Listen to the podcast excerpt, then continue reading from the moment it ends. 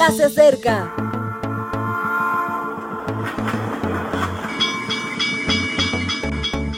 Partimos ya.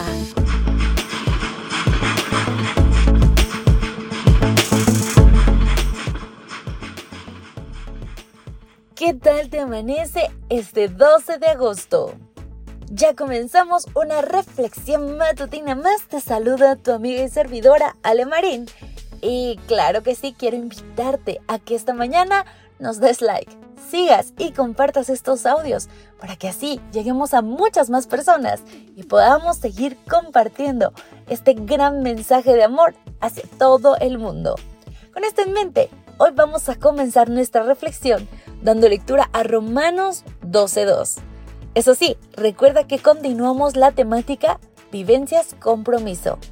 La Biblia dice, no os conforméis a este mundo, sino transformaos por medio de la renovación de vuestro entendimiento, para que comprobéis cuál es la buena voluntad de Dios, agradable y perfecta. Mundo líquido es el título de hoy.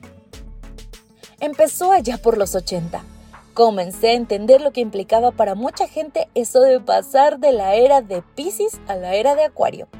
Lo que parecía simplemente un recuerdo de los años 60 y del movimiento hippie fue cobrando fuerza hasta derivar en lo que hoy comúnmente se llama New Age o Nueva Era.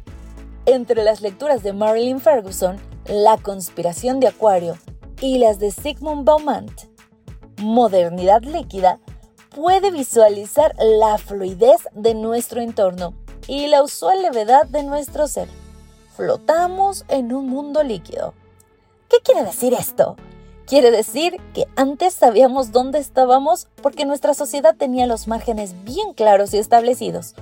Un ejemplo, una pareja sabía que tras la amistad venía el noviazgo, después el compromiso, el matrimonio y la generación de una familia. Hoy una pareja no sabría diferenciar el estado en el que se encuentra. Amigos con derecho a roce es como el compromiso de antes o como el matrimonio.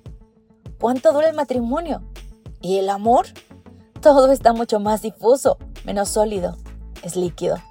Ya lo decía el libro de Apocalipsis hacia el final de su proyección de las diferentes etapas del cristianismo, es decir, la parte que habla de las siete iglesias del Apocalipsis que se encuentra en el libro Apocalipsis 1 al capítulo 3.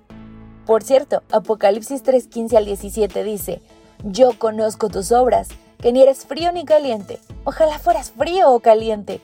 Pero, por cuanto eres tibio y no frío ni caliente, te vomitaré de mi boca. Tú dices, yo soy rico, me he enriquecido y de nada tengo necesidad.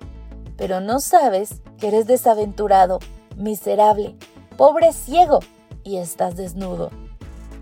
El cristianismo ha vivido tiempos adversos, helados cuando fue perseguido, calientes cuando fue perseguidor, pero ahora está y no está. Se encuentra en medio de una situación difícil de clasificar.